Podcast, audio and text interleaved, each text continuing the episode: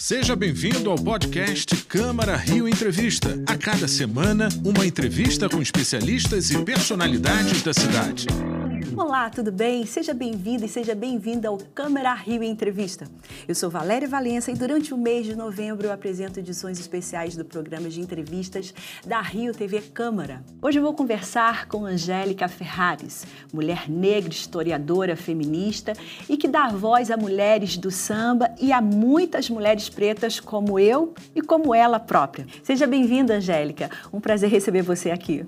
Muito obrigada, Valéria. Prazer meu, viu? Estar tá participando aqui com vocês. Primeiro, eu queria perguntar para você como começou a sua relação com o samba e o que te fez se apaixonar pelo mais brasileiro dos ritmos. É bom você pontuar que é o mais brasileiro dos ritmos mesmo, né, Valéria? É, a minha relação com o samba é, assim como a relação, acho que de muitas, de muitas pessoas que eu conheço, começaram no quintal de casa, sabe, Valério? O quintal da casa da mãe, o quintal da casa da avó, quintal da casa da tia, né? Das tias do samba, né? Então, eu nascida em São João de Meriti, naquele quintal de terra batida, de barro batido, uhum. né? que até recentemente era uma rua de barro batido em São João de Meriti.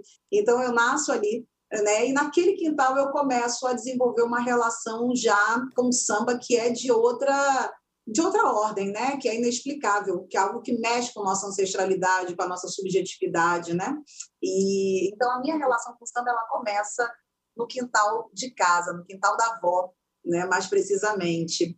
E, e aí com o tempo eu vim desenvolvendo é, meus estudos acadêmicos, Mas, né? Angélica, Entrei na deixa, Desculpa eu, eu, te interromper. É nessa época, foi nessa época do quintal de casa que a Elza Soares entrou em você? Ah, Explica pra a gente. Pois é, é um texto que eu tenho, Elza, Elza em mim, acho que é isso, né? É, então, é porque essa época, foi nessa época que entra a Elza, que entra Djavan, né? Muito por conta da a minha memória musical é muito por conta da minha mãe, uhum. né? E de vinil. Minha mãe escutava muito vinil, então era muito de Javan, né? Eu costumo dizer que Djavan eu devia escutar dentro da barriga. Deve ser por isso que eu eu amo Djavan, sabe, até hoje. Então era muito Djavan, era muito Timaya, uhum. né? Elza Soares, Gal Costa. Eu lembro de Vinícius da Gal Costa. Então assim, é uma relação com o samba e com a música brasileira, né? Uhum uma relação com a música. Foi nessa mesma época aí, sim. Eu falando da Elza Soares só para as pessoas que estão nos acompanhando, para eles entenderem, né? Que eu li um texto de você que você escreveu o seguinte, que quando você era adolescente, justamente nesse período, no quintal de casa, você dizia que Elza Soares entrou dentro de você, que eu achei lindo isso, né? Achei sensacional, porque Elza Soares é um furacão, né? Além de ser um furacão, sem dúvida foi inspiração para você. E ela te inspirou também a escrever a história, né? A você se dedicar à história do carnaval, do seu estudo, que consequentemente virou ser, ser seu trabalho, né? Sim, sim, total. Até porque Elza, como você mesma falou, sabe, Valéria? Elza é de uma força, sabe? Algo que é assim visceral, né? Conheci o que é felicidade, love. E às vezes eu acho que o Brasil não tem consciência ainda de quem é Elza Soares, sabe? Eu sou muito assim privilegiada, nesse caso eu acho bom usar a palavra privilégio, eu acho que eu sou muito privilegiada de viver no mesmo espaço-tempo que Elza Soares. Uhum. Eu fico assim, gente, essa mulher é uma, sabe, é, uma, é um dos grandes patrimônios que a gente tem. Uhum. De pensar em música, de pensar em história de vida, de pensar na memória, né?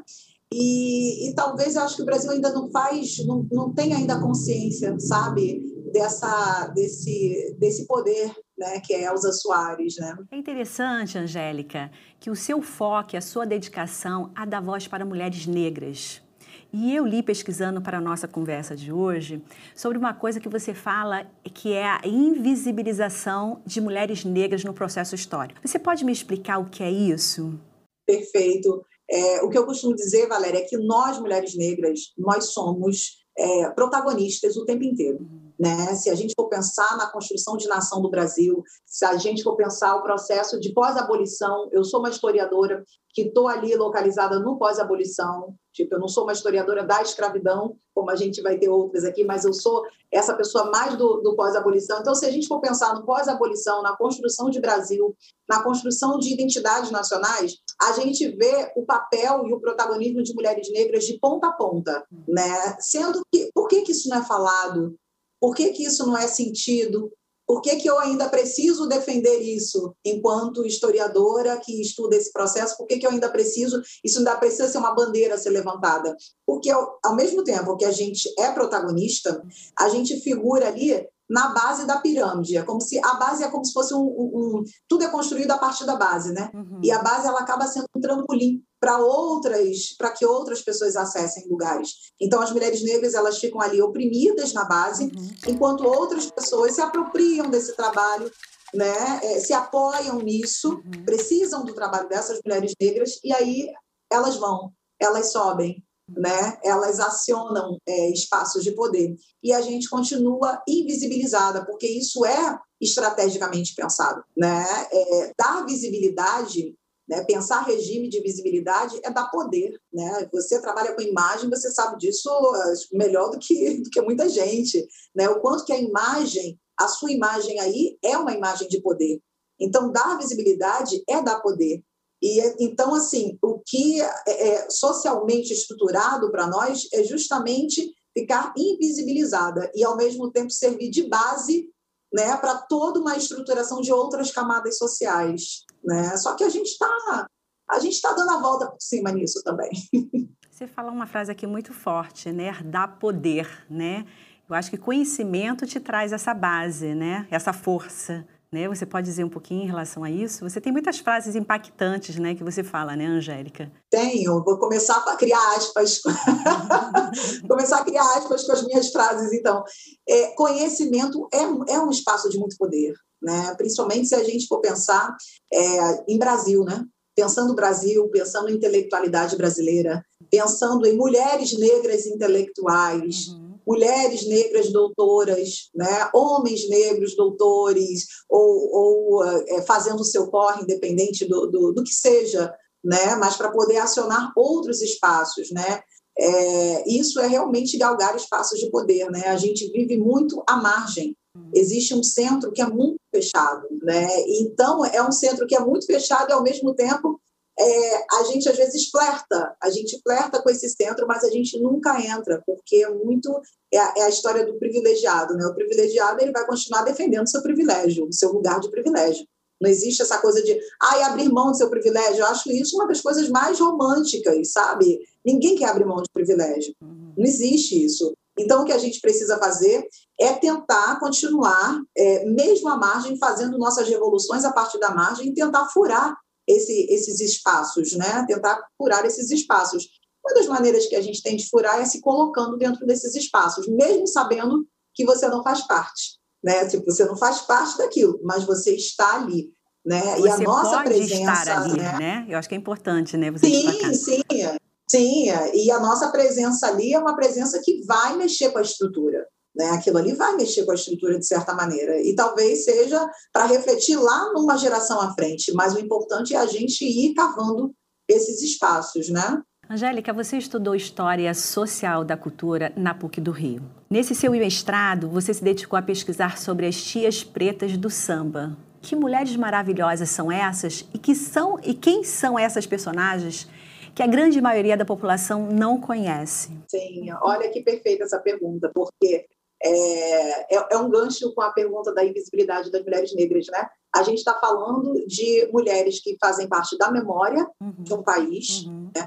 mulheres que estruturaram o Brasil desde o século XIX. Quando eu começo a estudar as tias pretas do samba, eu começo porque eu ouvi falar de tia Ciata. Às vezes você pode nunca ter ouvido, de repente, falar em nenhuma das outras tias, mas tia Ciata, eu acho que foi uma das que mais é, é, figura assim, no imaginário social, né? Então, eu comecei com tia Ciata. Quando eu fui estudar tia Ciata, eu descobri um universo de tias, um universo de mulheres negras, sábias, né, que organizavam toda uma comunidade negra né, no seu entorno, dentro do seu raio de poder, dentro do seu raio de ação. Mulheres que eram empreendedoras antes do empreendedorismo ser né, é, é, o que a gente tem hoje, né, a partir dessa perspectiva capitalista, mas eram empreendedoras de forma orgânica, porque precisava sobreviver, né, precisava resistir. Né, mulheres que eram produtoras culturais, antes da gente pensar em produção cultural. Se a gente for ler lá na, os relatos dos quintais da, da tia Ciata e do, dos quintais das tias, todas as festas, tudo que elas organizavam a partir da cultura, uhum. né? Elas são grandes produtoras culturais. Então,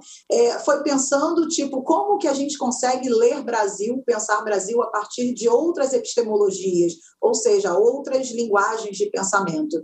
E aí foi quando eu cheguei nessas tias, assim. E são mulheres incríveis que é isso preciso ficar falando o tempo inteiro, sabe, para ver se elas entram oficialmente, sabe, nessa história nossa. Maravilhoso. Angélica, a gente fala sobre o racismo e o racismo está é, presente em toda a nossa sociedade. Infelizmente. Eu queria entender como isso é no samba. É diferente? Existe alguma diferença em relação à mulher em especial? Então, Valéria, que pergunta importante, né? Porque a gente vive numa sociedade que é estruturada por relações raciais. A gente vive uma sociedade estruturalmente racista, né? E o reflexo disso está em, todas as atmosferas, né? Está em, em, em, todos os espaços, né? Se a gente pensar o universo do samba, a gente está falando de indústria cultural, a gente está falando de entretenimento, né? a gente está falando de memória, a gente está falando de cultura. Né? Então, o reflexo do racismo na cultura né, ele é estruturante também, né, e de forma muito visceral. Se a gente sair, por exemplo, vou sair um pouco do universo do samba, se a gente for para a televisão, por exemplo, e pensar a imagem, né, o quanto que a gente é, tem refletido ainda essa sociedade é, é, de muita desigualdade, onde a cor estrutura essas, esses tipos de desigualdade. Né? Então, o samba eu costumo dizer que as mulheres negras no universo do samba, elas sofrem com uma dupla opressão, né? A opressão pela questão da raça e a opressão pela questão do gênero, né? O universo do samba, ele é muito é, machista, né? Isso é preciso, é importante dizer, ele é um universo muito machista. A coisa do, do, do desse lugar da mulher ser invisibilizado, isso ainda é muito corrente, né? Claro que hoje em dia a gente tem vários movimentos aí emancipadores e principalmente liderado por mulheres, mas mesmo assim ainda é um universo muito, muito machista. Imagine Dona Ivone Lara, sabe, ter suas composições, isso eu estou falando década de 60, 70, assinada pelo, pelo primo, sabe, porque mulher não podia assinar a própria composição, né? Então, assim, é, estou dando só um exemplo, né, para a gente pensar nas opressões, né, que mulheres negras sofrem dentro desse universo e o quanto que isso é reflexo da sociedade, né? A gente está é, numa, é, é tudo, tudo, dialoga, né? Tudo dialoga. O, o mercado de trabalho também vai dialogar com essa com esse racismo estruturante, assim como a indústria cultural, assim como é, o mercado financeiro, enfim, né? É, é faz tudo parte, né, de uma de uma de um campo, né, um campo minado, infelizmente, como você colocou, né, infelizmente pelo racismo. Angélica, para finalizar, o que você diria para jovens negras que enfrentam diariamente tantos desafios na nossa sociedade?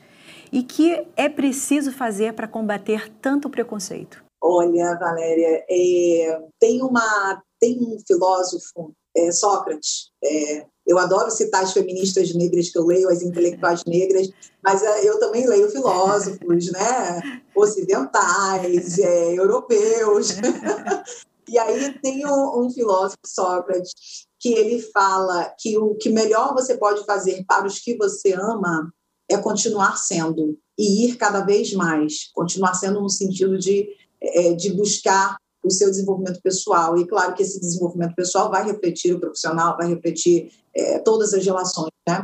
Então, é, o que eu diria, até porque eu me vejo também nesse, nesse movimento né, das que estão é, buscando ser e continuar sendo, é justamente é, o que eu diria, né? Buscar força, buscar força para resistir, buscar força para existir buscar força para ter estratégias, uhum. porque às vezes só o, o enfrentamento, com o enfrentamento, com é, tática de violência, às vezes não rola, então é preciso ter estratégia, né? Então, é, é, buscar força no cotidiano, né? Cotidiano é muito importante, porque a gente às vezes é, vê lá na frente o resultado, mas esquece do processo, né? Então, buscar força no processo, no cotidiano, no dia a dia. Faz parte do né? processo. Né? E sim, sim, é, e é muito importante. Sim. Inclusive, é o processo que vai fazer com que esse grande finale né, realmente aconteça, né?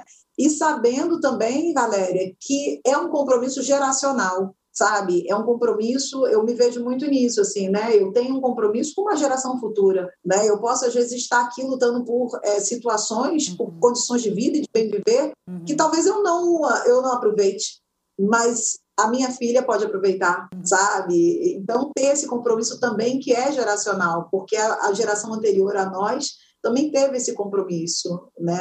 Quando a gente fala nossos passos vêm de longe, eles vêm de longe mesmo, né? Não é isso, não é frase de, de efeito, né? Isso é uma frase que a gente tem que começar a refletir bastante, né? Nossos passos vêm de longe, isso quer dizer que a gente continua, né? Precisando manter um compromisso com uma geração é, posterior, né? Angélica, é professora Angélica, eu gostaria de agradecer muito a sua participação no nosso programa de hoje. Muito obrigada pela sua presença aqui. Nossa, obrigada a você. Foi um papo super gostoso e rápido, viu? Foi muito bom, muito bom estar com vocês. Eu espero que esse Novembro Negro, que esse mês né, da consciência negra seja uma extensão para o ano todo, né? Obrigada, Valéria. Obrigada a todos. A gente fica por aqui. Muito obrigada pela sua companhia e audiência. Esse foi o podcast Câmara Rio Entrevista. Acompanhe as notícias sobre a Câmara do Rio em nosso site câmara.rio e nas nossas redes sociais, arroba Câmara Rio.